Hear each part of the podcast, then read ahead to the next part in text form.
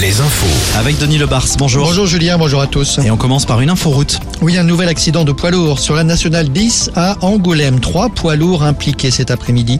Le trafic est très perturbé dans le sens Bordeaux-Poitiers.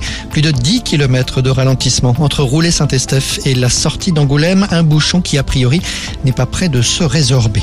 Dans les Deux-Sèvres, la gendarmerie lance un appel à témoins après un accident survenu hier matin entre Partenay et Niort à Saint-Christophe-sur-Roc.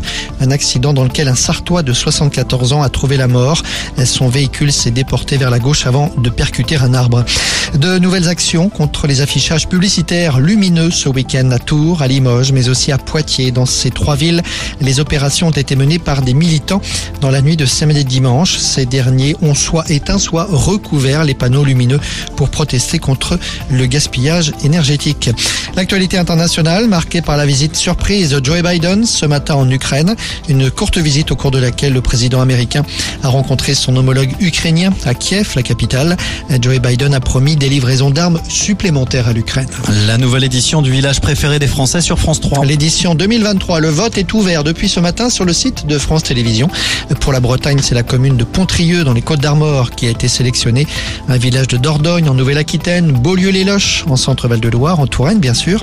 Et puis là, c'est les châteaux en Mayenne pour les Pays de la Loire. On peut voter jusqu'au 10 mars.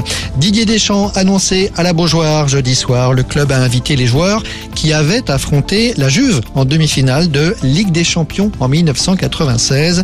Il y aura aussi Claude Makelele, Nicolas Wedek ou encore Jean-Claude Suodo, l'entraîneur de l'époque. Le match retour des Nantais face à la Juve se jouera, rappelons-le, à 18h45 jeudi. Et on vous a offert des places VIP, les toutes dernières, la semaine dernière, pour euh, ce match euh, historique. hein. C'était Didier Deschamps qui a gagné une place sur Alouette. Bah non, c'était pas Didier. Non, c'est pas lui C'était pas Didier.